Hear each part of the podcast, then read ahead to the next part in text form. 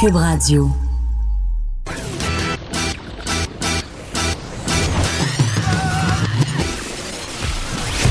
Pour elle, il n'y a jamais de mauvaise question.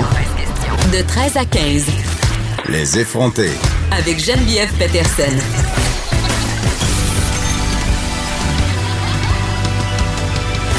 Cube Radio. Salut tout le monde, j'espère que vous allez bien. On va passer la prochaine heure et demie ensemble. Beaucoup de nouvelles euh, aujourd'hui, mais on va commencer tout de suite euh, par euh, ce qu'on a appris aux différents points de presse. Pas de point de presse, évidemment, au gouvernement provincial quand même. On nous envoie un bilan, mais du côté fédéral, Justin Trudeau qui nous a assuré la présence des militaires jusqu'au 26 juin.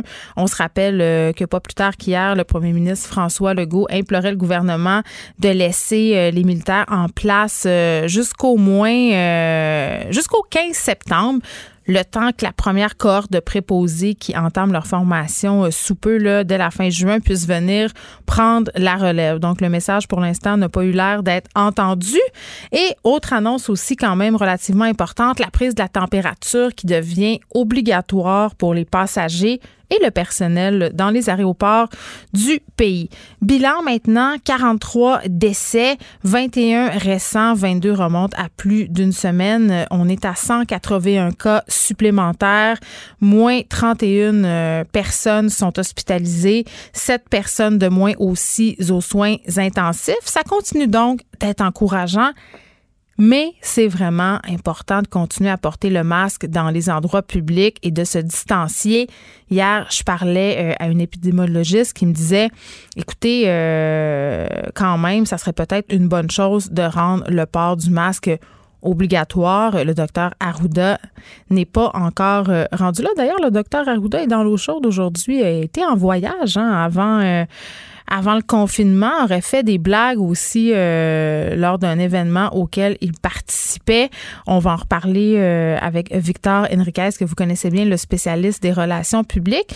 Mais c'est ça, le docteur Arruda, qui pour l'instant euh, n'envisage pas, ou du moins commence à nous préparer un peu psychologiquement à ce que le masque devienne peut-être obligatoire dans les endroits publics.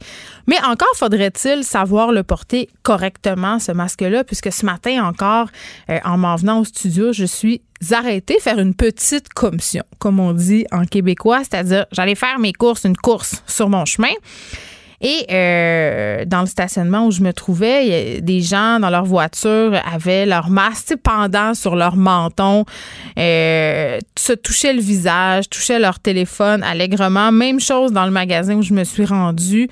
Et c'est vrai, souvenez-vous, là, dès qu'on a commencé à parler du port du masque et que le gouvernement a commencé à tergiverser sur la question, Docteur Arruda n'arrêtait pas de nous parler du faux sentiment de sécurité que le masque pouvait générer. Et vraiment, en tout cas, c'est bien, bien personnel comme remarque, vous allez me dire, mais je le remarque quand même assez souvent que les gens qui portent le masque ont tendance à moins se distancier. C'est comme si on pensait qu'à cause qu'on porte un masque, eh bien, euh, finalement, justement, on pouvait pas attraper la COVID-19. On rappelle quand même que le port du masque, c'est pour protéger les autres. Ça empêche certes les gouttelettes de se rendre, mais c'est pas un passeport non plus pour l'immunité. Donc, je pense que c'est important de le garder en tête. Je chroniquais ce matin euh, dans le journal de Montréal à propos de cette possibilité de prolonger la prestation canadienne d'urgence, dont cette fameuse PCU au-delà des 16 semaines cumulatives. Là, pour ceux qui ont demandé cette prestation-là dès le départ, c'est très, très bientôt qu'ils auront atteint ce nombre de semaines. Donc, dès juillet, ces personnes-là pourraient voir leur prestation cesser. Justin Trudeau qui ferme pas la porte à une prolongation, mais je me demande, est-ce que c'est une bonne idée? Parce que, évidemment, euh, il y a un coût à tout ça. Le directeur parlementaire du budget, notamment, estimait qu'il en coûterait environ 64 milliards supplémentaires pour ajouter des semaines de PCU. Là, j'ironise en disant euh, est-ce que c'est avec ou sans fraude? Mais quand même, on se rappelle la panique autour du déficit record de Stephen Harper lors de la crise financière. Une année, on avait atteint un déficit de 55 milliards environ et c'était vraiment la panique à bord. Et c'est drôle comment toute chose est relative parce qu'en ce moment, c'est clair, là. C'est clair, c'est écrit dans le ciel euh, et c'est même écrit dans les différents bilans du gouvernement, même s'il reste assez flou sur, justement, ce montant du déficit. En 2020, ça va être la petite bière, hein? Le déficit de 55 milliards. On est déjà à environ 260 milliards de dollars. Mais, hey, tu sais, c'est pas grave on traversera le pont quand on sera rendu à, on fait un peu du déni collectif en ce moment et c'est très très normal sauf que rien n'est gratuit. Et je pense que c'est important qu'on se rappelle un peu parce qu'on prend ça pour acquis. C'était quoi la PCU au départ? La PCU au départ c'était une mesure d'urgence pour éviter le débordement dans nos hôpitaux. C'est-à-dire fallait confiner les travailleurs, fallait que les travailleurs euh, aussi qui perdaient leur emploi à cause de la situation puissent être compensés, fallait aplatir cette fameuse courbe. Sauf que là, elle est aplatie, la courbe. Et l'économie doit reprendre. Je pense que tout le monde est en train de comprendre que c'est assez impératif. Mais euh, bon, euh, quand même, si le gouvernement décide de reconduire la PCU, le gouvernement doit avoir des objectifs très, très précis. Euh, parce qu'il faut se demander qui on veut ramener sur le marché du travail, à quel moment on veut les ramener aussi. Et c'est bien évident, et ça, je trouve ça hyper important de le souligner. Je pense pas que couper la PCU du jour au lendemain, ça serait la meilleure idée. OK? Ça serait pas l'idée du siècle. Ça prend un plan de transition. C'est comme si ça nous prendrait, en quelque sorte, une espèce de PCU dégressive pour encourager tranquillement les gens à retourner au travail. Et si on continue à donner 2000 dollars par mois aux contribuables, ça c'est quand même l'argument qui revient très très souvent parce que on donne 2000 dollars, ce 2000 dollars là oui, il est imposable mais quand même au bout du compte c'est pas en bois de bout pour le gouvernement là. Donc ce 2000 dollars là combiné euh, au droit de gagner 1000 dollars à côté, c'est sûr que certains travailleurs euh, se retrouvent pris entre deux chaises, c'est la chaise du bureau et celle du salon.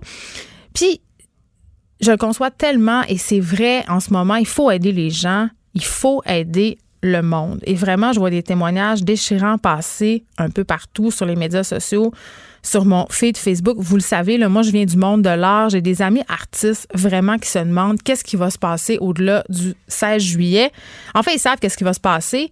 Ça va être la précarité, ça va être l'angoisse, ça va être le stress, ça va être les salles vides, ça va être aussi, malgré euh, cette annonce de Nathalie Roy du, des millions investis en culture, euh, des conversation n'en plus finir avec différents services de recouvrement parce que euh, ça reprendra pas aussi facilement et il y a des gens qui simplement seront dans l'impossibilité euh, de retourner travailler sans être nécessairement admissible à l'assurance emploi. Et de toute façon, euh, l'assurance emploi, c'est quand même juste 55 de la rémunération de ce que tu gagnes par semaine. Là. Donc, on s'entend que pour la plupart des contribuables, c'est pas tant que ça. Et puis là, la question qu'on peut poser, c'est qu'est-ce qu'on fait de ces gens-là? Qu'est-ce qu'on fait euh, de ceux qui tombent dans les cracks du système, qui, qui peuvent pas pour plein de raisons? Parce que vous m'avez écrit ce matin suite à ma chronique dans le journal en me disant, moi, j'ai des problèmes respiratoires. Moi, j'ai une condition qui fait que même si mon employeur rouvre mon poste, je ne pourrai pas retourner travailler. Euh, qu'est-ce qu'on fait? Si je dis que je refuse la PCU, euh, puis je refuse d'aller, en fait, si je dis que je refuse d'aller travailler, je vais perdre mes prestations, je vais tout perdre. Qu'est-ce qu'on dit à ces gens-là? Est-ce qu'on se dit, arrangez-vous avec vos troubles? Est-ce qu'on leur dit d'aller cueillir euh, des fraises. Puis vraiment, tout le long de cette réflexion sur la PCU, il y a une question pas le fun, une question pas plaisante. Mais je la pose quand même parce que je pense que c'est important qu'on se la pose. Même moi, je me l'ai posée. Je pense que tout le monde qui travaille en ce moment dans un domaine, on a tous eu un peu une remise en question, c'est-à-dire qu'est-ce qui va se passer si ça continue, si la COVID se poursuit, si, si des entreprises ferment? Les médias sont pas à l'abri de ça, là, on le sait. Là. Les médias ont été vraiment très, très, très affectés euh, par la crise de la COVID-19 à cause du manque d'annonceurs. On était déjà dans une crise avant, imaginez maintenant. Et là, la question se pose, puis est-ce que travailler dans son domaine, c'est un droit immuable en ce moment? Est-ce que, par exemple, on peut mettre notre profession de côté pour un temps pour aller, je euh, je sais pas, moi, servir du café, travailler dans un CHSLD, euh, faire autre chose? Tu sais, euh, pour certains, c'est inconcevable et ça me fait toujours un peu jumper sur ma chaise quand je vois certaines personnes dans mon entourage dire ben là, écoute, là, je vais toujours bien pas aller servir du café. Ben pourquoi? Pourquoi tu irais pas? tu sais? Je veux dire, t'es pas au-dessus de ça. Servir du café, personne n'est au-dessus de rien, surtout pas en ce moment. Donc, je trouvais que c'était une question importante à se poser. et autre question, question subsidiaire, je dirais, et pas plus plaisante que la première. Là, pour les gens qui ont demandé la PCU depuis le début, ça fait quatre mois là, de PCU. Qu'est-ce que vous avez fait pendant ce temps-là? Est-ce que vous avez envisagé justement un plan B? Parce que si ce plan euh, B était d'attendre la fin de la pandémie. Je vous annonce tout de suite que c'est pas très réaliste puis que c'est pas tellement un bon plan. Tu sais, quatre mois, c'est quand même long, là. Je sais que c'est pas la possibilité pour tout le monde de se revirer de bord, n'est pas la même, mais quand même, je pense que ça a été l'occasion, ça aurait dû être l'occasion pour plusieurs d'avoir une réflexion justement sur euh, le différents domaines euh, d'emploi, comment on va gagner notre vie, qu'est-ce qui va se passer pour la suite. Donc, euh, une idée qui a été avancée par le gouvernement Trudeau par rapport euh, au prolongement de la PCU, c'est la possibilité que certains Canadiens puissent bénéficier de la prestation et d'autres non.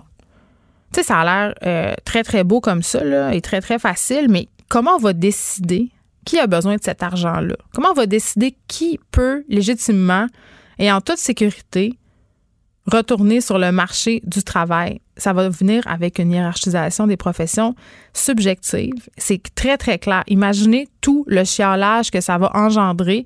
Il y en a déjà une euh, hiérarchisation euh, des professions, ne serait-ce que dans les yeux du public, dans nos yeux, même aux yeux du gouvernement. Je veux dire, si je vous dis demain matin, on va, on va donner la PCO aux artistes, hein, on, va on va leur donner ça, on va le prolonger, là, parce que d'ailleurs, une pétition à ce sujet-là en ce moment des artistes qui qui justement veulent que la PCU se poursuive parce qu'ils n'en auront pas de job, parce que le, retour est impossible. Je vous l'ai dit, là, des salles vides, des spectacles pas prêts. Euh, si je vous dis demain matin, OK, c'est beau, euh, on, prolonge la PCU euh, pour les artistes, mais pas pour tel autre type de travailleur que vous jugez plus essentiel. Ça va faire, comment on décide ça? ça va faire du chialage. C'est très, très, très, très, très difficile de tracer une ligne. Puis quand on trace une ligne, ce qui est plate, c'est qu'on fait fi des exceptions. Et des cas d'exception, il y en a plein. Vous avez été plein à m'écrire ce matin pour me parler justement de vos cas d'exception. Donc, la PCU à la carte, à mon sens, euh, me semble une solution excessivement difficile à appliquer. Tu sais, dans mon livre à moi, tu donnes la PCU à tout le monde ou tu la donnes pas. Tu sais, c'est beaucoup plus simple c'est beaucoup plus simple aussi d'éviter les abus et les dérives quand on prend ce type de décision qu'en appliquant une espèce de PCU à la carte. Et j'ai envie de dire, euh, je ne vais pas faire ma fille de droite, mais aussi cette idée de, de s'accrocher, si on veut, à, l'État, coûte que coûte, de dire l'État va régler mes problèmes, l'État doit me donner de la PCU, l'État doit me donner des subventions. Oui, mais nous autres aussi, on a notre bout à faire comme citoyens. Parce que comme citoyens, c'est nous qui, au bout du compte, va la payer, cette facture-là. Petit retour sur l'histoire du garage maintenant. Vous vous souvenez, on en a parlé la semaine dernière, des publicités qui font beaucoup jaser, des publicités à caractère, euh, à mon sens, sexuel. Euh, bon, c'est pas la première fois que le garage fait jaser, notamment pour le côté un peu euh, sexu de ces publicités. Moi, j'ai pas de problème à ce que le garage nous présente des filles sexy, si on veut, euh, dans leur publicité, mais il y a quand même une limite. Là, quand on sait que le garage euh, s'adresse à un public d'adolescentes, ce sont majoritairement des adolescentes euh, qui vont là. Et par rapport à cette dernière campagne de pub qui avait beaucoup fait jaser, je vous rappelle un peu euh, de quoi il en était. On voyait une jeune femme euh, dans une série de photos et vraiment, c'était euh, des photos qui imitaient un peu les médias sociaux, c'est-à-dire des selfies qu'on peut prendre et envoyer. La suite des photos évoquait que, que, la mannequin en question sur les, sur les images allait se dévêtir. Moi, c'est vraiment comme ça que je l'ai pris. C'est vraiment comme ça que beaucoup de monde l'ont pris par ailleurs. Cette mannequin qui avait l'air très, très jeune aussi et qui envoyait un bien drôle de message, à mon sens, aux jeunes filles. Euh, c'était presque, ça ressemblait presque à une cam girl. Donc là, je dis pas que les adolescents, ils peuvent pas avoir de sexualité, puis je suis pas en train de dire que les adolescentes ne peuvent pas, être sexy, mais quand même, je trouvais que cette publicité-là manquait sa cible transgressait une limite qui, à mon sens, était non nécessaire. Ceci dit, il y a une, euh, auditrice qui euh, fait une plainte aux normes canadiennes de la publicité. Elle avait fait par ailleurs une première fois pour cette publicité qui s'appelait Carnaval. Vous vous rappelez, c'était des jeunes filles, puis c'était encore une fois le garage qui était pointé du doigt des jeunes filles qui semblaient revenir d'une fête et l'une d'entre elles avait l'air vraiment gelée sur les substances, s'appuyer sur ses amis. En tout cas, c'était une espèce d'esthétique euh, d'abus que personne n'avait trop aimé. Évidemment, elle avait été déboutée, euh, cette auditrice-là, par le garage. Et là, elle a récidivé et elle m'a envoyé un courriel, euh, je pense hier ou avant-hier, pour me parler de ce qui se passait avec ça. Elle a eu une, réponse, évidemment, du garage. Elle a perdu encore une fois. Elle a été déboutée. Sa plainte n'a pas été retenue et le garage a gagné. Et là, je vous lis un peu euh, ce qui s'est passé, la réponse en fait du garage, cette auditrice-là qui a reçu une lettre de Mélissa Bissell, qui est la gestionnaire marketing du garage. Donc, euh, c'est daté du 9 juin, dit que tel que demandé, euh, ils ont regardé la plainte et que le groupe Dynamite, donc le groupe qui est propriétaire de la bannière Garage, conteste le bien porté, le bien fondé, pardon, de ces plaintes à la face même du libellé de l'article 14. Et là, il y a un détail ici, là, soit tolérer quelque forme de discrimination donner l'impression d'exploiter, de tolérer ou d'inciter à la violence, déprécier, discréditer ou dénigrer une ou des personnes et miner la dignité humaine. Et vraiment, euh, du côté du garage, on dit le garage a évolué et est devenu une marque pour les jeunes femmes indépendantes qui ont confiance en elles. Nous croyons que les jeunes femmes devraient pouvoir exprimer leur individualité sans compromis et sans peur d'être jugées. Le concept derrière cette publicité était de montrer notre camisole la plus populaire portée avec des jeans par le biais d'une série de selfies authentiques de style Instagram. Cette publicité met en vedette une de nos mannequins adultes, et là c'est très très important de le souligner, ses poses sont audacieuses, sexy sans effort et confiantes. Ces images ne présentent ou ne suggèrent aucunement qu'il s'agisse d'une jeune fille ou d'une adolescente. Cette publicité faisait partie de notre campagne de mai et n'est plus en circulation depuis. Donc, c'est la réponse du garage. Et à cette réponse, j'ai envie de dire, parce qu'on bon, on les a interpellés pour qu'ils viennent nous expliquer justement tout ça, le garage. Aucune réponse. Aucune réponse du groupe Dynamite, aucune réponse euh, de Mélissa Bissell euh, que j'aimerais toujours entendre à ce micro. Et j'ai envie de dire au garage, c'est pas parce que tu prends un mannequin qui a 19 ans et qui a l'air d'en avoir 14 que c'est plus correct. Et bon, on nous confirme quand même que c'est ce qu'on a voulu faire, donc déployer un imaginaire médias sociaux. Et, et je comprends pas pourquoi on associe automatiquement les jeunes femmes indépendantes qui ont confiance en elles à une espèce euh, euh, d'imaginaire pornographique, une espèce de fille aguichante euh, qui se pointe devant la caméra vraiment comme ça la laisse dévêtir. Je pense qu'il y aurait eu moyen de faire cette pub-là autrement.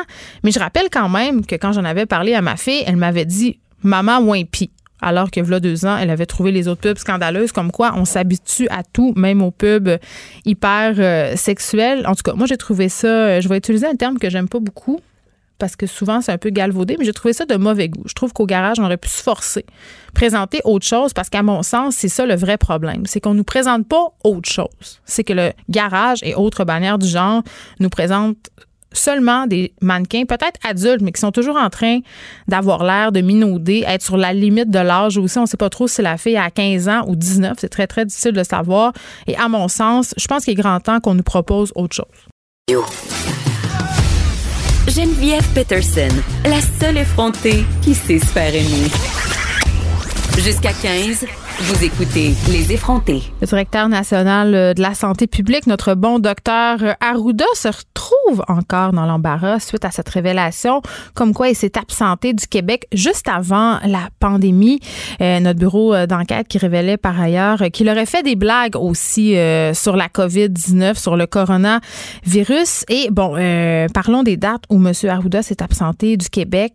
ça s'est passé à la fin du mois de février, au début du mois de mars. on se rappelle la pandémie de coronavirus prenait son envol à ce moment-là et il s'est présenté, le docteur euh, Arruda, pardon, à un congrès à Marrakech. A duré, euh, bon, ce congrès-là a duré deux jours, 28 euh, et 29 février, et ensuite il a prolongé son séjour pour des vacances personnelles, ce qui dans un autre contexte ne poserait aucunement problème. Il était donc de retour au Québec le 8 mars et selon mon bon souvenir, évidemment. Euh, je pense que le confinement, ça a commencé le 15. Donc, tu sais, euh, puis moi, je me rappelle, là, deux, trois jours avant euh, le confinement, ça commence, ça jasait déjà pas mal que les voyages n'étaient pas une bonne idée, qu'il y avait des cas. Moi, je revenais de Berlin, je pense que c'était aux alentours du 13 février. Déjà, il y avait des gens qui portaient des masques dans les aéroports. Donc, c'était largement discuté. Docteur Arruda, qui ne peut pas dire, évidemment, qu'il n'était pas euh, au courant. Je parle de tout ça avec Victor Henriquez, que vous connaissez, expert en gestion de crise et relations publiques. Monsieur Henriquez, bonjour. Bon après-midi, Mme Peterson. Écoutez, euh, M. Arruda savait visiblement que la pandémie s'en venait. Ma question sera très simple. Est-ce que c'était une bonne idée de partir? Non. non. Euh, je vous dirais que justement, il y a, c'est sûr que c'est pour nous facile aujourd'hui, après le fait, après tout ce qu'on a vécu, de dire que c'était pas une bonne idée de partir. Mais bien entendu, je pense que oui, vous le dites, depuis le mois de février, on savait qu'il y avait une situation qui s'en venait. Mais oui, tu es euh, directeur de la santé publique. Ben, c'est ça. Moi, je m'attends à ce que le directeur de la santé publique anticipe. Mais il y a deux raisons pour lesquelles ça me dérange. La première, c'est que c'est sûr qu'à ce moment-là, il y avait certainement beaucoup de choses à faire ici au Québec. Les points de presse avaient déjà débuté. Euh, il allait avoir un premier cas, on savait que c'était seulement une question de temps. Il y a aussi le fait qu'il est parti en voyage, puis en revenant, il s'est pas mis en confinement de 14 jours. Alors que euh, pas plus tard qu'une semaine après, il nous demandait à tous de se mettre en confinement. Et pas plus tard que le lendemain, il disait au premier ministre à quel point la situation était grave. Rappelons-nous.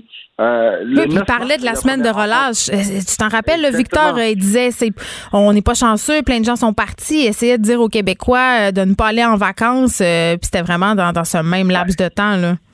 Il aurait dû ajouter dans moi. Alors, je, vous avoue que. Oui, il aurait dû le dire. C'est ça. Ben, il aurait dû le dire dès le début. Moi, ce qui me surprend toujours, c'est à quel point les gens oublient que tout va finir par se savoir et qu'ils sont donc mieux d'être ceux qui vont le dire. Puis on s'attend-tu qu'on va faire l'autopsie de chacun euh, des faits et gestes du gouvernement CAQUES durant cette pandémie? Là, ça, c'est une chose qui ne fait aucun doute à mon esprit. Euh, c'est clair, et on va évaluer Dr. Arruda. Moi, j'ai toujours pensé qu'après cette crise-là, mm. Dr. Arruda va certainement devoir se poser des questions. Vous savez, on n'aura jamais vécu une crise comme celle-là. Mais à un moment donné, on va chercher des responsables. Euh, on va se demander pourquoi on n'avait pas le matériel, pourquoi est-ce qu'on n'avait pas fait de réserve, pourquoi est-ce que mm. on n'a pas mis en place dans les CHSLD le mouvement de personnel, pourquoi est-ce qu'on a réintégré du monde. Donc, il y a plein de questions qui vont se poser. Après ça, on va monter sur Dr. Arruda. Puis Dr. Arruda. Ben oui, puis Dr. Arruda, M. Enriquez, pourquoi il s'est pas mis en quarantaine comme lui-même le suggérait à son retour? Ben, c'est là où j'ai, c'est là où je décroche un peu, c'est là où je, je, je comprends que euh, probablement que ses fonctions ne lui permettaient pas, mais donnez-nous, donnez-nous de la conséquence. Puis là, à un moment donné, ce que les Québécois ils veulent, c'est être sûr que les gens qui nous parlent, il hmm. faut que les votiers suivent les babines. Alors, si on veut ben, que ça paraît mal, effectivement. Ben, ça paraît mal, puis ça fait pas très crédible. Alors, à un moment donné, le problème avec ça, moi, je pense pas que Dr. Rouda, volontairement, est parti là-bas en se disant c'est pas important pour moi le COVID. Je pense qu'ultimement, oui. Mais ben, c'est un congrès, là, c'était prévu. De la pandémie. je pense qu'il a sous-estimé la valeur de la pandémie. Je pense qu'il a sous-estimé l'importance d'être sur place. Hmm. C'est sûr qu'il y a une équipe de gens crédibles qui travaillent pour lui. Il a probablement, il s'est dit, bon, ben, regardez, je pense que les gens qui sont là sont capables de gérer la situation. Je pense qu'aujourd'hui, après coup, euh, il n'aurait pas dû le faire, c'est vrai. Mais il y a cette, cette, cette habitude qui est en train de s'instaurer. Il y a comme quelque chose qui vous fait croire que oui, c'est vrai qu'on a peut-être pris la situation à la légère. Et ce qui, est ce qui va être à suivre dans les prochains mois, c'est que, tu l'as dit, Geneviève, on va faire l'autopsie de cette situation-là.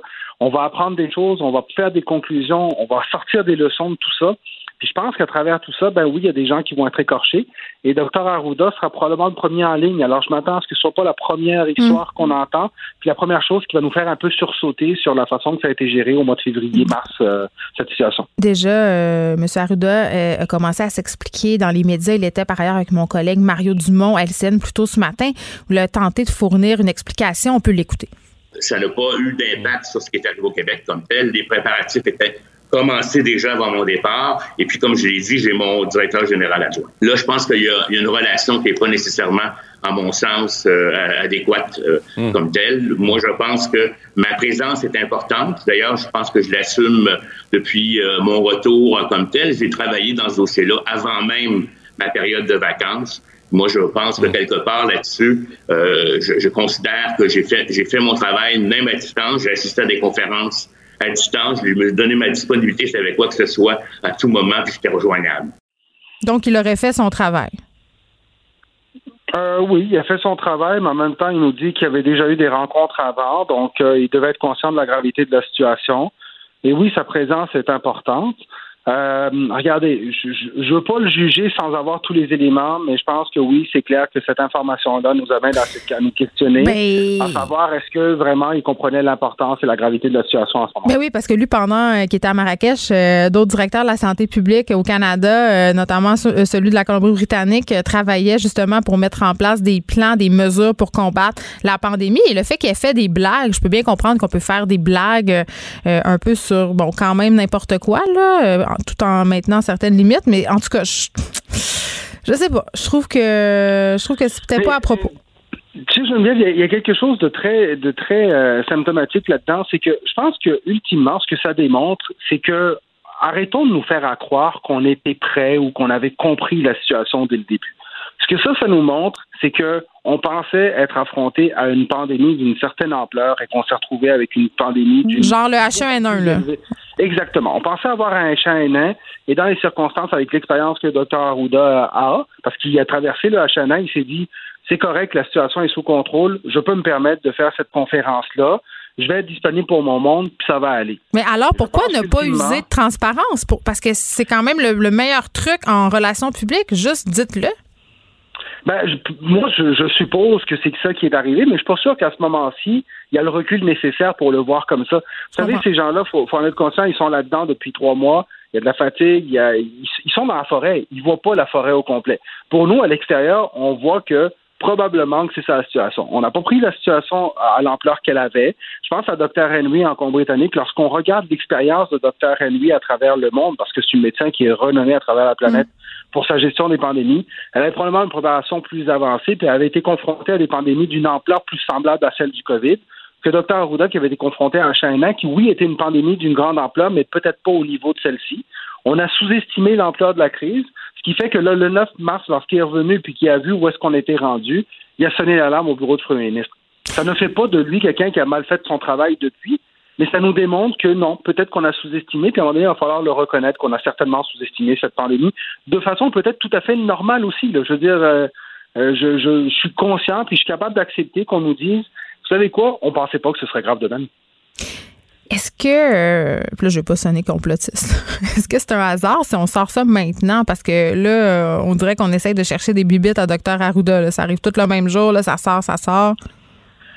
Je pense qu'à un moment donné, il y a ça aussi. Cette crise-là, ça fait trois mois qu'elle dure. Si on regarde au niveau des, médias, il y a un travail à faire. Je veux dire, là, on a, on a couvert l'histoire, on a couvert tout ce qui arrivait au jour le jour. Et là, on commence à rentrer dans une situation où est-ce qu'on a moins d'informations tous les jours. Donc, on va commencer à analyser la situation de façon plus profonde. On va, on va aller une couche plus loin. On va aller regarder les faits et gestes avant. On va regarder qu'est-ce qu'on a anticipé, qu'est-ce qu'on n'a pas anticipé. Puis dans les prochaines semaines, on va analyser qu'est-ce qu'on a fait, à quel point ça a été bon, pourquoi les décisions ont été prises, comment elles ont été prises. Je vous donne un exemple. Le mouvement du personnel dans les CHSLD, pourquoi on n'a pas décrété la fin du mouvement du personnel immédiatement? Ça, c'est une question qui va se poser.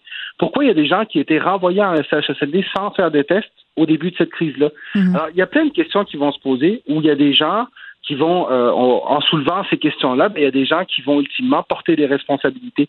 Mais comme je vous dis, après le fait, nous, on regarde avec les yeux d'aujourd'hui une situation qui est arrivée il y a quatre mois. Et la réalité, c'est qu'il n'y a personne qui peut me dire qu'il il savait il y a quatre mois à quel point cette. Situation du COVID viendrait changer nos vies. Victor Enriquez, parlons maintenant d'une situation justement qu'on regarde peut-être avec de nouveaux yeux, celle d'André Boisclair, là, qui est accusé d'agression sexuelle armée. Euh, on y reproche aussi des faits euh, qui auraient euh, eu lieu lors de son séjour à New York où il représentait le Québec comme délégué général. Ça, c'est aux alentours de janvier 2012. Et là, il y a toutes sortes de choses qui sortent que M. Boisclair aurait usé de drogue, aurait été en contact avec des mineurs. Et euh, en fait, ce qui se ressort de tout ça, en plus de ce scandale, c'est que le, le Parti euh, québécois aurait fermé les yeux, aurait tenté d'étouffer l'affaire. Ben, c'est euh, l'enquête d'André Boisclair, c'est la, longue descente aux enfers de cet homme-là. Personne n'est surpris. personne, malheureusement, personne n'est surpris. C'est un homme de qui on avait entendu des choses lorsqu'il est devenu chef du Parti québécois sur sa consommation de drogue. Il a tout de même été nommé à New York. Euh, il a quitté New York suite à, d'autres allégations sur d'autres sujets. Mhm. Et aujourd'hui, on le voit face à des accusations. Je vous dirais que c'est la triste déchéance d'un homme qui a certainement des problèmes. Et, euh, je lui souhaite vraiment de, les régler. Maintenant, ça, c'est pour la question de M. Boisclair. Mais le Parti québécois, ben, Jean-François Lisée, tout ça? Ben, ça, c'est l'autre partie. c'est la partie importante. Oui, c'est important parce que il, va falloir que le politique, et je pense que M. Legault là-dessus a une longueur d'avance sur plusieurs de ses prédécesseurs. Oui, il a dit quand même euh, que dans dit quand même que dans le dossier euh, Boisclair, pardonnez-moi, M. Enriquez, euh, qui serait le plus transparent possible, allez voir ce qui pouvait être rendu public ou pas. C'est la grande force de François Legault et c'est là où il y a une longueur d'avance sur ses prédécesseurs. La politique est un domaine où est-ce que, euh, par des questions contractuelles, je, je crois que oui, le contrat, l'entente avec André Boisclair avait probablement une entente de confidentialité qui, mm. qui était intégrée. Mais pour des questions contractuelles dans certains cas ou pour des questions d'habitude politique, La transparence dans le milieu politique, ça a toujours été euh, à géométrie variable. Il y a des choses qu'on ne peut pas dire, il y a des timings pour dire certaines choses. Les conséquences en politique sont assez larges lorsqu'on fait des déclarations. Donc, hmm. Je pense qu'il y a eu des gouvernements à travers le temps qui ont eu l'habitude de dire ben ça, on ne les verra pas parce que ça va avoir des conséquences. Le poste à New York est névralgique. C'est, il y a deux postes les plus les deux postes les plus importants en diplomatie québécoise, c'est New York et Paris. Et New York, en termes économiques, c'est énorme. Donc, mais oui, avec tout ce qu'on savait sur André. Ben, c'est ça. Écoutez, là, c'est un secret de polichinelle. Euh, le fait qu'il consomme des drogues, c'est une chose. Là. On peut pardonner à quelqu'un euh, euh, des problèmes de consommation passés. Moi, j'ai pas de problème avec ça, mais ces histoires de couchettes, je veux dire, c'était quand même assez su. Là. Je m'excuse. Ben, J'imagine qu'il y a des vérifications qui se font à ce moment-là. Puis oui, à ce moment-là, il y avait déjà un risque qui se prenait. Après ça, quand on le ramène puis qu'on on est obligé de faire une entente, ben c'est sûr qu'à ce moment-là, on laisse tomber puis on dit OK, on arrête ça. Hmm. On avait à l'époque un gouvernement minoritaire. Euh, on fait l'évaluation. Hein. C'est de la gestion de risque à ce moment-là, Geneviève. Le gouvernement dit OK, c'est quoi qui est le plus risqué? Je suis minoritaire, je suis à quelques mois d'une élection. Euh, je laisse-tu la faire sortir ou je la retiens pour l'instant, puis au pire, euh, quand ça sortira, on aura à gérer, mais ce sera peut-être pas dans un moment aussi névralgique. Et François Legault là-dessus est différent. Et ça, c'est une de ses grandes qualités. Il est transparent dès le début, quitte à faire des erreurs et à les reconnaître.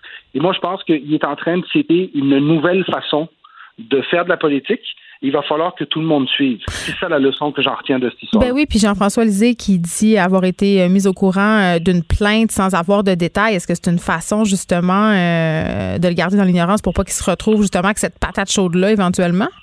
Tout à fait possible. Oui, c'est tout à fait possible que euh, le chef n'ait pas été avisé directement. Euh, c'est une décision qui habituellement est prise par le chef de cabinet de dire ça, on, va avec le chef ou pas. On lui donne toute l'information ou pas parce que, par exemple, on, doit compléter ou parce qu'il n'y a pas eu d'accusation, des choses comme ça. Hmm. La présomption d'innocence est importante, hein, mais euh, il y a la présomption d'innocence. il y a aussi des enjeux de réputation. Je pense qu'il y a cette idée aussi de d'Omerta pour ne pas nuire au parti. La députée indépendante Catherine Fournier le soulignait par ailleurs par rapport à l'affaire Boisclair. Oui, je pense qu'il y a une. Ben, J'appellerais pas ça une omerta. Je pense que c'est un peu, c'est un peu exagéré peut-être comme terme, mais oui, il y a certainement une évaluation du risque à dire si on sort André Boisclair qui est rattaché à nous, est-ce qu'on vient hmm. dénigrer la marque du Parti québécois? Il y a certainement des questions qui sont posées, puis pas nécessairement au niveau des élus, hein. c'est peut-être au niveau du staff, des conseillers, puis des dirigeants du parti que ça s'est posé. Euh, vous savez, c'est drôle parce que aujourd'hui, il y a des choses qui ne sont plus acceptables qu'il était dans le temps. Et ça nous rappelle à quel point c'est le fun quand notre société évolue. Puis je pense qu'en politique, la transparence, puis je pense qu'en relations publiques, tu l'as dit tantôt, Geneviève, la transparence, c'est essentiel. Euh, mais quelque part, ben, ces histoires-là nous rappellent ce que la transparence nous apporte.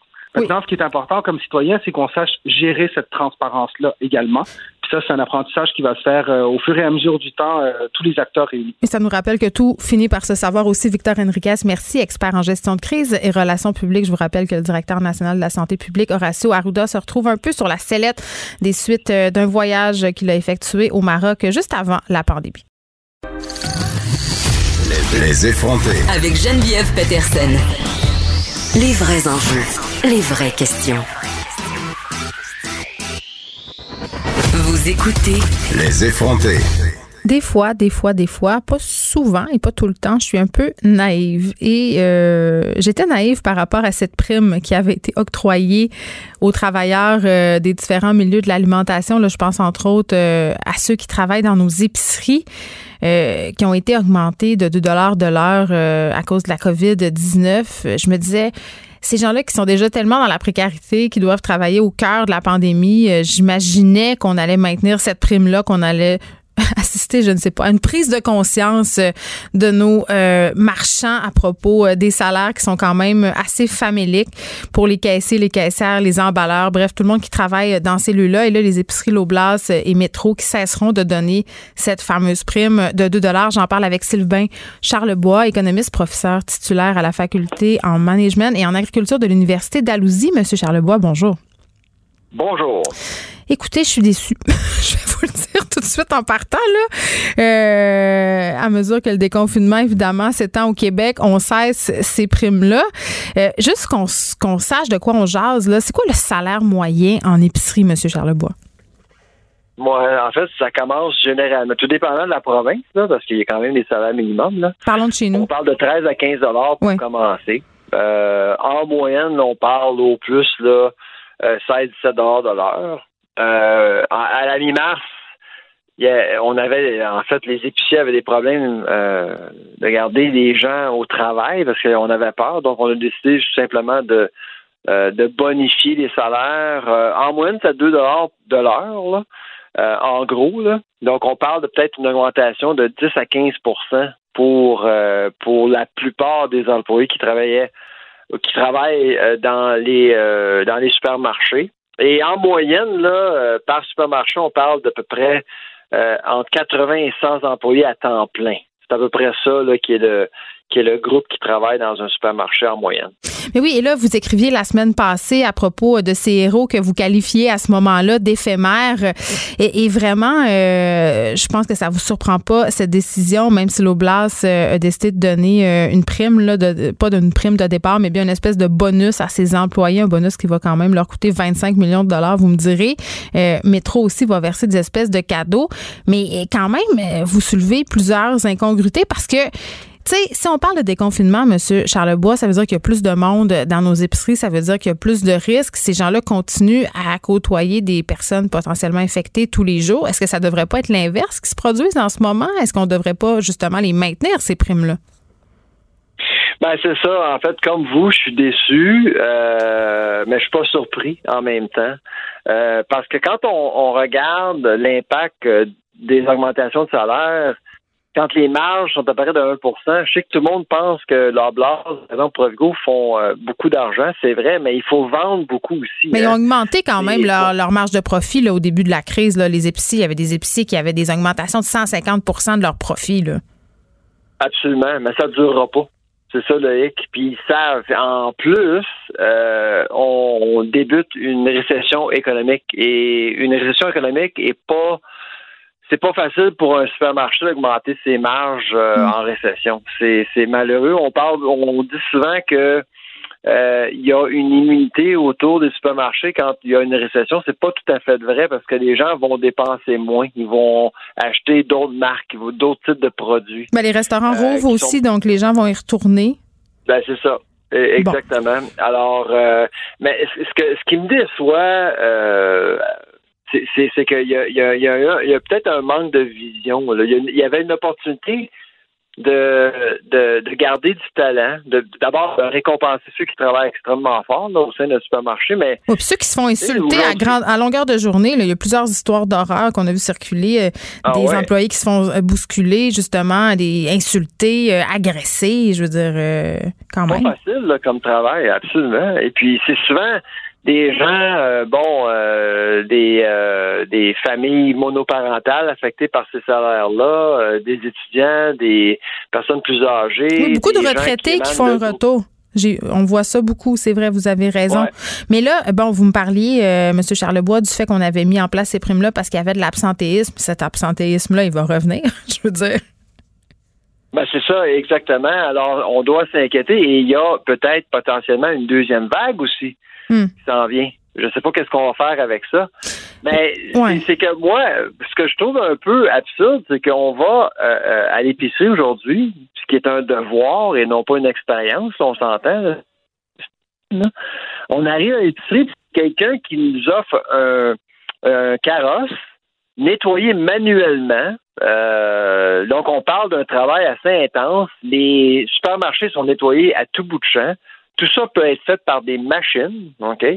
Et au lieu de justement de payer des gens à faire du travail comme plate que personne ne veut faire, on devrait peut-être euh, automatiser un peu certains, certaines tâches. Mais ils le font déjà, M. Charlebois. Les caisses électroniques sont presque en train de prendre le dessus euh, sur les caissiers, les caissières. Ce que vous me dites, dans le fond, c'est que pour maintenir ces mesures-là, il faut de l'argent, puis que peut-être en ce moment, euh, les compagnies veulent investir les bannières. Je parle d'investir cet argent-là ailleurs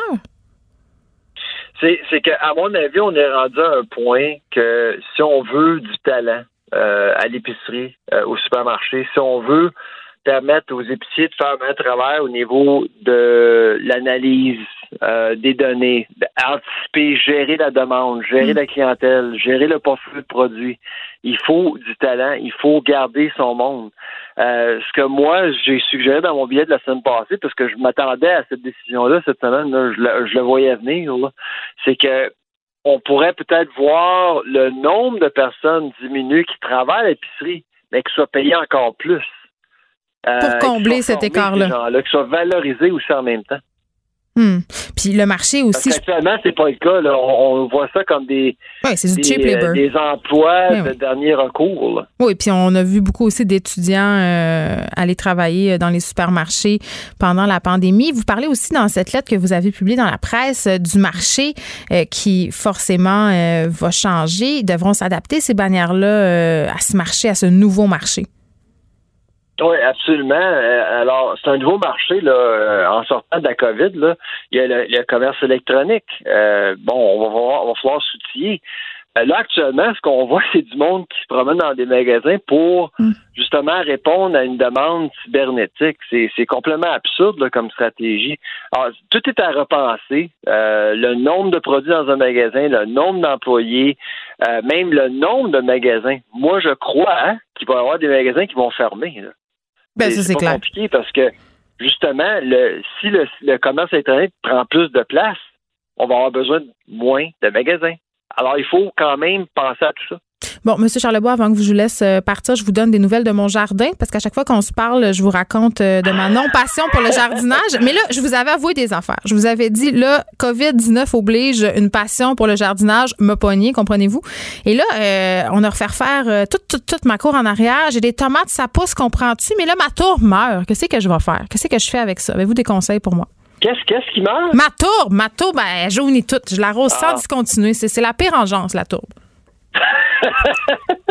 je suis pas un botaniste. Oh non, je, pensais. non plus. C'est marqué agriculture. Moi, je me fiais sur vous, là. Ben, euh, laissez la tourbe de côté puis planter d'autres choses. C'est tout. Oh mon Dieu. Mon chum sera pas content. Sylvain Charlebois, merci, économiste, professeur titulaire à la faculté euh, en management en agriculture de l'Université d'Alousie. Merci de nous avoir parlé. Au revoir. Bonne journée. Geneviève Peterson, la seule effrontée qui sait se faire aimer. Jusqu'à 15, vous écoutez Les effrontés. Est-ce que le Québec serait à l'aube d'une pénurie de chirurgiens? S'inquiète en tout cas un groupe de médecins. On parle au docteur Michel Carrier, directeur du département de chirurgie de l'Université de Montréal. Docteur Carrier, bonjour. Bonjour. Écoutez, vous avez fait parvenir avec d'autres médecins le 2 juin dernier une lettre au gouvernement. Vous parlez de votre grande inquiétude pour l'avenir de la chirurgie. Qu'est-ce qui vous inquiète, docteur Carrier? Euh, depuis quelques années, euh, le ministère a diminué le nombre de nos étudiants en formation en spécialité de chirurgie principalement.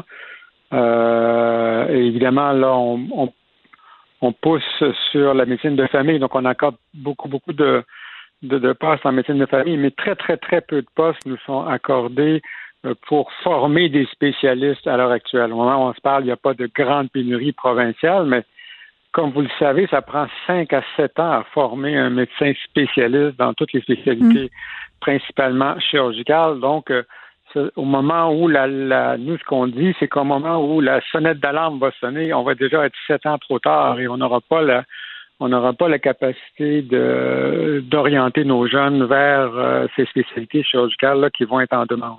Pourquoi on a, on a abaissé, si on veut, le nombre de médecins euh, résidents en chirurgie pour augmenter euh, le nombre de médecins de famille? Est-ce que c'est à cause de la pénurie qu'on a connue? Ben, écoutez, la, vous comme moi, là, dans les dernières années, vous avez bien vu que la médecine de famille, il y avait un bon déficit. C'est important de, de combler ce déficit-là et de, revenir. Mais pour combler le déficit, il faut pas il faut pas non plus créer une pénurie euh, chez le voisin. Il faut pas créer une pénurie, dans, dans les spécialités chirurgicales où on a aussi des années de formation. Il faut qu'il y ait un certain équilibre dans tout ça. Et à partir du moment où on rompt l'équilibre, ben c'est, euh, c'est un groupe qui mm. risque de ne pas être en mesure de donner les services à la population. Hein. S'il y a besoin d'une chirurgie d'urgence, s'il y a besoin d'une chirurgie la nuit, les fins de semaine, etc., ben là, il y a le personnel pour l'instant, on peut le faire, mais euh, si on arrive en, mode pénurique, là, on sera plus capable de donner les services de façon appropriée. Mais moi, un truc qui m'inquiète, docteur Carrier, euh, par rapport euh, à ce que vous me dites, je vais faire un parallèle avec la crise de la COVID-19. On le sait, là, on a suspendu beaucoup d'activités opératoires, des opérations non urgentes qui ont été repoussées. Là, ça reprend, euh, ça reprend tranquillement. Ça fonctionne pas encore tout à fait à plein régime dans certains secteurs. Euh, c'est clair qu'à un moment donné, euh, ce qu'on peut craindre, si on veut, c'est un certain goulot d'étranglement. Est-ce qu'on va avoir assez de bras, si on veut, pour suffire à la demande? Ben, je pense que pour, pour l'instant, le goulot d'étranglement, il n'est il est pas encore là, on est correct. Euh, hmm. Mais si on parle, si on regarde dans trois ans, quatre ans, cinq ans, il y a des secteurs, il y a des certaines disciplines chirurgicales où, euh, euh, par exemple, le nombre de chirurgiens qui atteignent déjà l'âge de 60 ans ou qui, qui évoluent en âge aussi est présent. Il faut remplacer, il faut prévoir les, euh, des étudiants, il faut prévoir que les cohortes vont changer, il faut prévoir l'arrivée d'une toute une cohorte de, de, futurs jeunes chirurgiens. Actuellement, on nous empêche de, de recruter ces gens-là, euh, ou on les dirige en médecine familiale, ou lorsqu'ils veulent vraiment si, euh, si vous avez un jeune qui veut vraiment aller dans une discipline chirurgicale, ben il peut être obligé d'aller à l'extérieur du Québec, au Canada. en fait, il y en a 130 qui ont quitté le Québec pour aller se former à l'extérieur. Et là, le risque, c'est de les euh, perdre? Ah ben là, ils sont perdus, là. C'est pas le risque de les perdre. C'est, euh, c'est si vous allez faire 5 ans ou 7 ans de formation au Canada anglais, ailleurs, les chances que ces gens-là reviennent chez nous, à mon avis, sont pas très bonnes parce que souvent, ceux qui partent, c'est parmi c'est parmi nos meilleurs. C'est pas euh, c'est pas évident. Alors je pense que c'est une erreur faire ça. Et deuxièmement, euh, ça diminue aussi la qualité de ce qu'on peut faire dans nos milieux universitaires. Ces, étudiants-là, ils sont pas euh, ils sont pas juste en train de lire des livres, ils donnent des soins, ils aident, ils aident les médecins, ils donnent des soins à la population et c'est une perte nette, ces gens-là. Bon, là, vous me dites, docteur Carrier, si je comprends bien, euh, qu'à court terme, on n'a pas de problème. On a assez de chirurgiens pour suffire à la demande. Mais vous me parliez. il faut prévoir. Ben, c'est ça. Mais là, vous me parliez des disciplines où peut-être le manque est plus criant. C'est quoi ces disciplines-là? Il y a des, des secteurs, ben, si on veut, des spécialités qui sont moins populaires? Oui, c'est ça. D'abord, les disciplines chirurgicales sont moins populaires en général hein, parce qu'elles sont, euh, sont des disciplines qui sont très exigeantes. Alors, les gens doivent travailler jour, soir, nuit, fin de semaine. Alors, c'est de la faute à Grey's Anatomy, monsieur, c'est sûr. ils ont vendu, ils ont vendu l'internat en chirurgie comme quelque chose d'épouvantable. Voilà, c'est pas épouvantable, mais c'est demandant, euh, c'est exigeant, c'est demandant. Et puis bon, ben il y a des gens maintenant qui euh, aiment mieux une autre, une autre sorte de qualité de vie. Et c'est très bien, on est tous d'accord avec ça. Mais le fait qu'il y ait plus de femmes en euh, médecine, est-ce que ça joue les, des femmes qui veulent peut-être avoir des vies de famille, même même vos jeunes résidents masculins aussi, ça change là. Oui, ça change. Ça change de tous les côtés. Puis euh, on a on a maintenant beaucoup, beaucoup de femmes dans nos dans nos programmes de résidence. Mm. C'est mixte.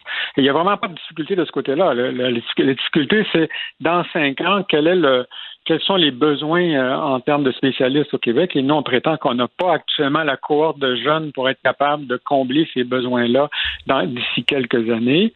Et, euh, et, actuellement, on perd euh, d'excellents étudiants qui seraient d'excellents spécialistes. et ils vont se former.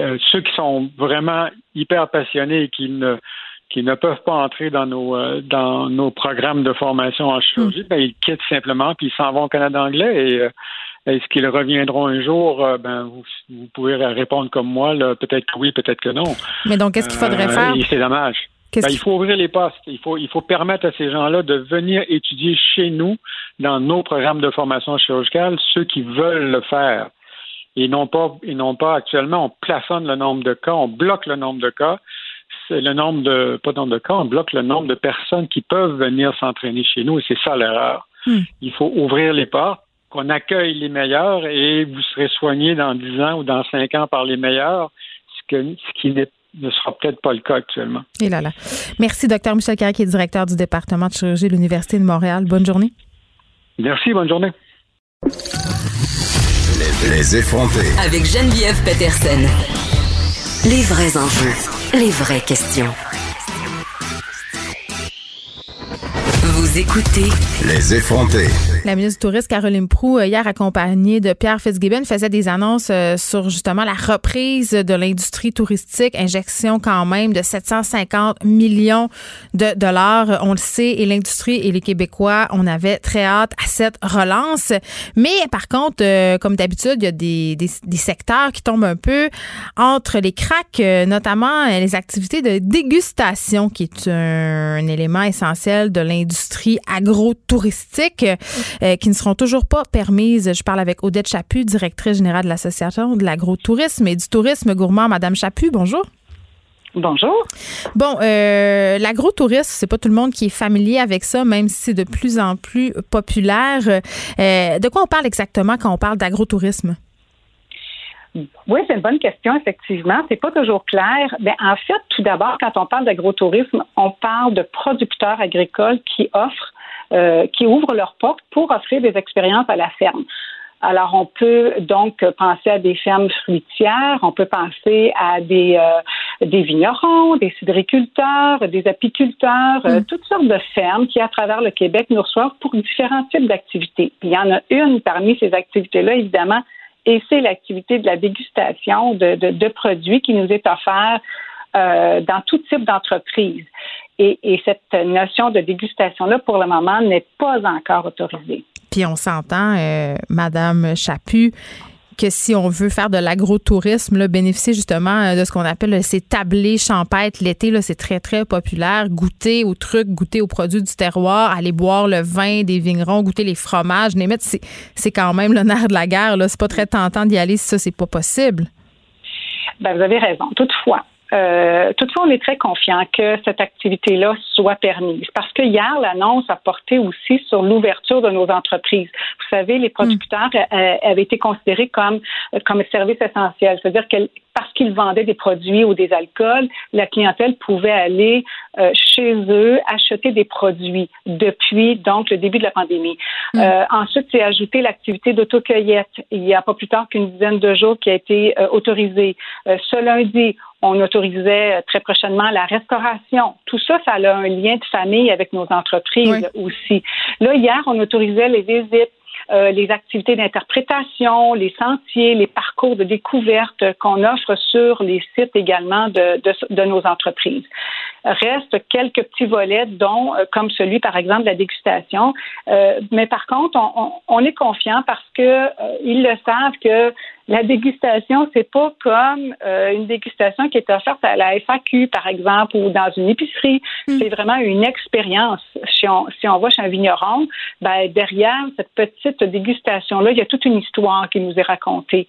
Euh, il y a la rencontre aussi avec le, le, le producteur, le vigneron, le cidriculteur, le producteur d'alcool fin du terroir. Il y a toute une rencontre et, et c'est ça qui est l'expérience et c'est pour ça qu'on y va. Alors, c'est très important que cette activité-là soit autorisée très prochainement parce que bon, c'est la saison estivale, euh, ça commence. Les petites escapades euh, gourmandes ou touristiques vont commencer aussi. Alors, euh, c'est très oui, important. on va voyager au Québec cet été, là, Madame Chaput. c'est ça qui va se passer. Donc, la demande va être forte. Est-ce que ça inquiète les entrepreneurs que vous représentez, justement, ce flou-là, les mesures qu'ils devront mettre en place? Est-ce qu'ils ont commencé à se préparer? Euh, écoutez, bonne question.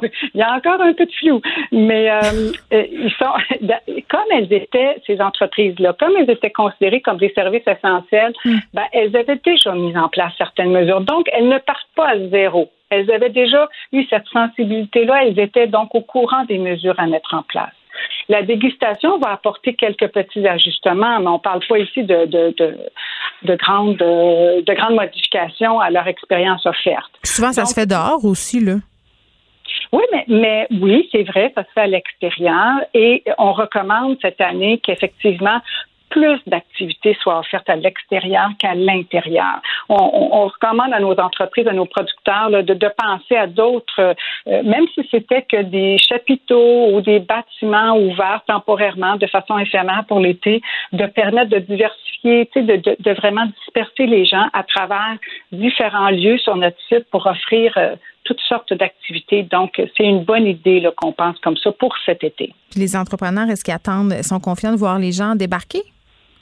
Oui, oui, parce qu'il y a vraiment un message là. De, toute façon, depuis que le premier ministre a lancé l'idée aux Québécois d'acheter local, ah, ben oui. euh, les, entrepreneurs ont vu nettement des ventes euh, s'améliorer. Euh, les vignerons ont vendu en ligne comme jamais. Vous êtes en train de me dire que le euh, panier bleu, ça marche, Madame Chaput? Incroyable. Ah, là, je ne parlais pas du panier, ah. bleu. non, là, là, ce bout-là, c'est pas clair pour moi quel genre d'impact encore nos entreprises connaîtront. C'est probablement une belle initiative, mais c'est jeune et puis on verra dans l'avenir ce que, ce que cette belle initiative-là donnera. Toutefois, euh, directement, les gens ont fait affaire. Donc, ils ont appelé les producteurs. Les producteurs ont des sites transactionnels. Mm. Euh, donc, ils ont connu des, des, augmentations de leurs ventes comme jamais. Donc, ça, c'est bon. C'est un bon signe. Les Québécois sont au rendez Hmm. Les Québécois achètent de plus en plus local et, ça, c'est encourageant et c'est une bonne nouvelle. Et qu'on puisse comprendre toute l'importance de notre économie locale par le fait même. Là, évidemment, Madame Chaput, on ne souhaite pas ça. Mais advenant le fait euh, que ça débloque pas au niveau des dégustations, est-ce que c'est envisageable tout de même pour vous d'avoir une saison d'agrotourisme profitable sans ces dégustations? Bien, vous savez, moi, j'ai bon espoir. Moi, je, je vois mon verre à moitié plein. Là, c'est clair que j'ai bon espoir que ça va être disponible parce que on, travaille fort pour ça. Puis il y a une écoute, il y a une grande écoute dans les ministères qui nous supportent là, pour que cette chose-là soit autorisée par la santé publique. Hmm. On sait que ça passe par là. Euh, quand ils vont l'autoriser, vous savez, ils vont l'autoriser pour euh, tout type d'entreprise qui offre des dégustations. On parlait tantôt de la SAQ, où, est-ce qu'on a aussi des dégustations quand on y va, mais ça va s'appliquer partout. Fait que le, phénomène des dégustations va revenir. J'en suis bien confiante euh, pour ça. Si ça si ça revenait pas, si euh, je pense que les producteurs vont trouver moyen tout de même euh, de, recevoir des clientèles, de, rencontrer leur clientèle, de les fidéliser encore sur les produits. Je pense qu'il y aura pas, ça va impacter probablement sur l'expérience mais hmm. les revenus euh, pourraient peut-être connaître un peu de. Ils vont se réinventer au pays. C'est ce qu'on ben, dit. Il y a 8 à 9 clients sur 10 qui, lorsqu'ils s'en vont dans une entreprise pour déguster, euh, achètent automatiquement. Les effronter. Avec Geneviève Peterson. Les vrais enjeux, les vraies questions. Vous écoutez Les effrontés. La ministre du Tourisme, Caroline Proux, euh, hier accompagnée de Pierre Fitzgibbon, faisait des annonces euh, sur justement la reprise de l'industrie touristique, injection quand même de 750 millions de dollars. On le sait, et l'industrie et les Québécois, on avait très hâte à cette relance. Mais par contre, euh, comme d'habitude, il y a des, des, secteurs qui tombent un peu entre les cracks, notamment les activités de dégustation, qui est un, un élément essentiel de l'industrie agro-touristiques euh, qui ne seront toujours pas permises. Je parle avec Odette Chaput, directrice générale de l'Association de l'agro-tourisme et du tourisme gourmand. Madame Chaput, bonjour. Bonjour. Bon, euh, l'agro-tourisme, c'est pas tout le monde qui est familier avec ça, même si c'est de plus en plus populaire. Euh, de quoi on parle exactement quand on parle d'agro-tourisme? Oui, c'est une bonne question, effectivement. C'est pas toujours clair. Mais en fait, tout d'abord, quand on parle d'agrotourisme, on parle de producteurs agricoles qui offrent, euh, qui ouvrent leurs portes pour offrir des expériences à la ferme. Alors, on peut donc penser à des fermes fruitières, on peut penser à des, euh, des vignerons, des cidriculteurs, des apiculteurs, euh, mm. toutes sortes de fermes qui, à travers le Québec, nous reçoivent pour différents types d'activités. il y en a une parmi ces activités-là, évidemment, et c'est l'activité de la dégustation de, de, produits qui nous est offerte euh, dans tout type d'entreprise.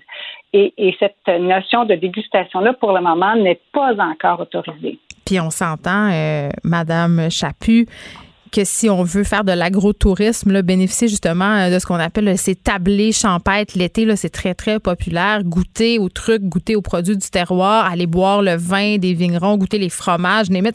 C'est quand même le nerf de la guerre. C'est pas très tentant d'y aller si ça, c'est pas possible. Ben, vous avez raison. Toutefois, euh, toutefois, on est très confiant que cette activité-là soit permise parce que hier, l'annonce a porté aussi sur l'ouverture de nos entreprises. Vous savez, les producteurs mm. euh, avaient été considérés comme comme service essentiel, c'est-à-dire que parce qu'ils vendaient des produits ou des alcools, la clientèle pouvait aller euh, chez eux acheter des produits depuis donc le début de la pandémie.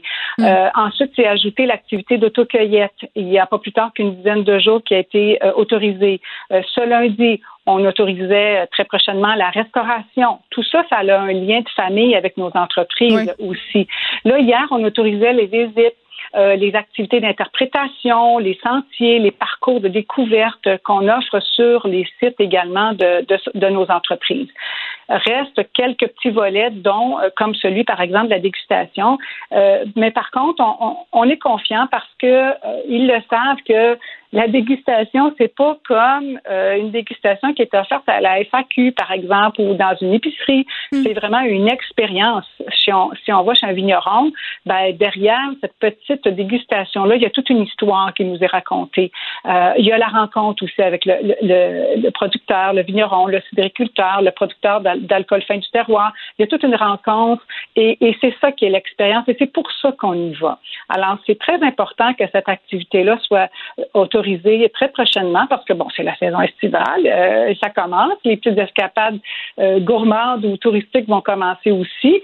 Alors, euh, c'est très oui, important. on va voyager au Québec cet été, là, Madame Chaput. C'est ça qui va se passer. Donc, la demande va être forte. Est-ce que ça inquiète les entrepreneurs que vous représentez, justement, ce flou-là, les mesures qu'ils devront mettre en place? Est-ce qu'ils ont commencé à se préparer?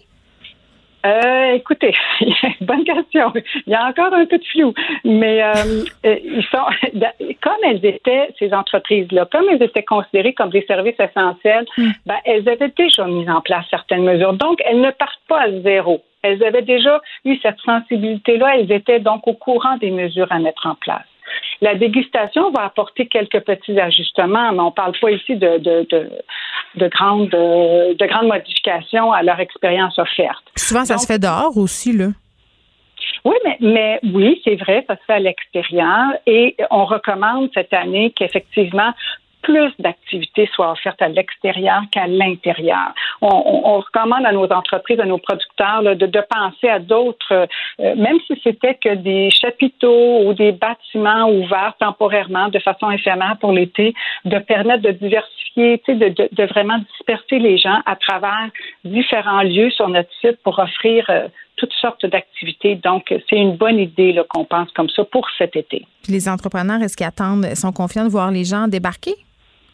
Oui, oui, parce qu'il y a vraiment un message là. De, toute façon, depuis que le premier ministre a lancé l'idée aux Québécois d'acheter local, ah ben oui. euh, les, entrepreneurs ont vu nettement des ventes euh, s'améliorer. Euh, les vignerons ont vendu en ligne comme jamais. Vous êtes en train de me dire que le euh, panier bleu, ça marche, Madame Chaput? Incroyable. Ah, là, je ne parlais pas du panier, ah. bleu.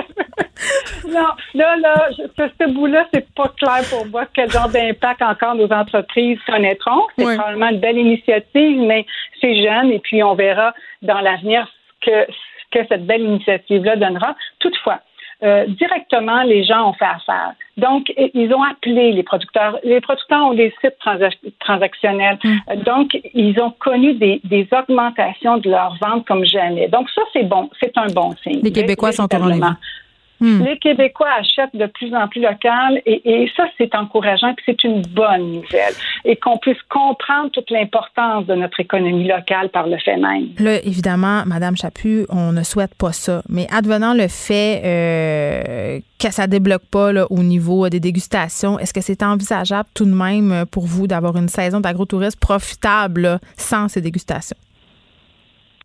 Bien, vous savez, moi, j'ai bon espoir. Moi, je, je vois mon verre à moitié plein. Là, c'est clair que j'ai bon espoir que ça va être disponible parce que on, on, travaille fort pour ça. Puis il y a une écoute, il y a une grande écoute dans les ministères qui nous supportent là, pour que cette chose-là soit autorisée par la santé publique. Hmm. On sait que ça passe par là. Euh, quand ils vont l'autoriser, vous savez, ils vont l'autoriser pour euh, tout type d'entreprise qui offre des dégustations. On parlait tantôt de la SAQ, où, est-ce qu'on a aussi des dégustations quand on y va, mais ça va s'appliquer partout. Que le, phénomène des dégustations va revenir.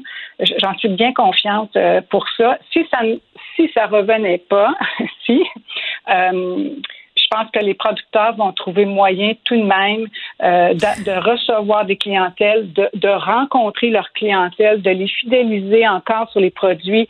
Je pense qu'il y aura pas, ça va impacter probablement sur l'expérience mais hmm. les revenus euh, pourraient peut-être connaître un peu de. Ils vont se réinventer au pire. C'est ce qu'on ben, dit. Il y a 8 à 9 clients sur 10 qui, lorsqu'ils s'en vont dans une entreprise pour déguster, euh, achètent automatiquement. Cette émission est maintenant disponible en podcast. Rendez-vous dans la section balado de l'application ou du site cube.radio pour une écoute sur mesure en tout temps. Cube Radio, autrement dit. Et maintenant, autrement écouté.